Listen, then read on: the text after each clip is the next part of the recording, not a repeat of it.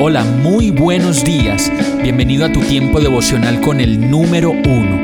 Qué alegría saludarte con la certeza de que Dios está obrando en tu vida su perfecta y buena voluntad, ya sea porque estás aprendiendo de un momento difícil o porque estás disfrutando de su amor a plenitud con paz y tranquilidad. Llegó la hora de tomar tu Biblia, pues de seguro Dios te va a hablar, te va a reconfortar y lo mejor de todo, te va a dar las respuestas que estabas buscando. ¿Qué esperas? Vamos, súbete de una vez en este pequeño pero eterno vuelo devocional con destino al cielo. Y el mensaje de hoy se llama ¿Qué ves? Éxodo 23:8 dice, no aceptes sobornos porque el soborno te lleva a hacer la vista gorda en aquello que ves con claridad.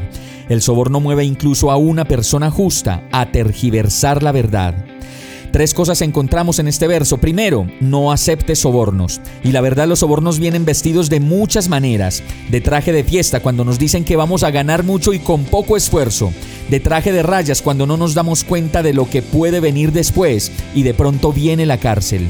Y de traje de luto si por aceptar sobornos resultamos perdiendo la vida de un infarto porque no calculamos los efectos adversos de manejar lo que no estábamos preparados para soportar.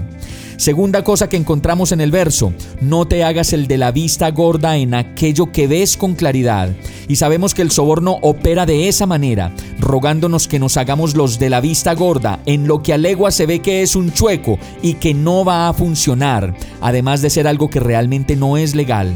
Por eso si nos hacemos los de la vista gorda, es como si lo hiciéramos directamente.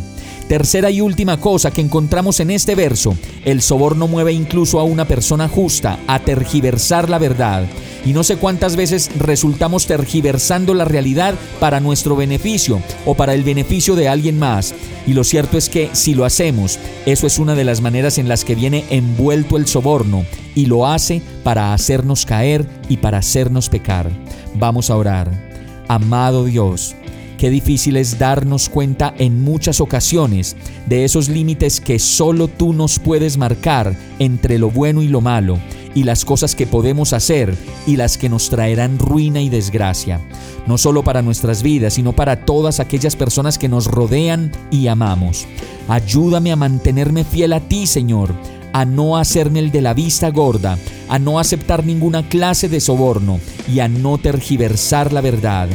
Protégeme, Señor, guárdame, mi Dios, y no me permitas caer ni avergonzarte nunca.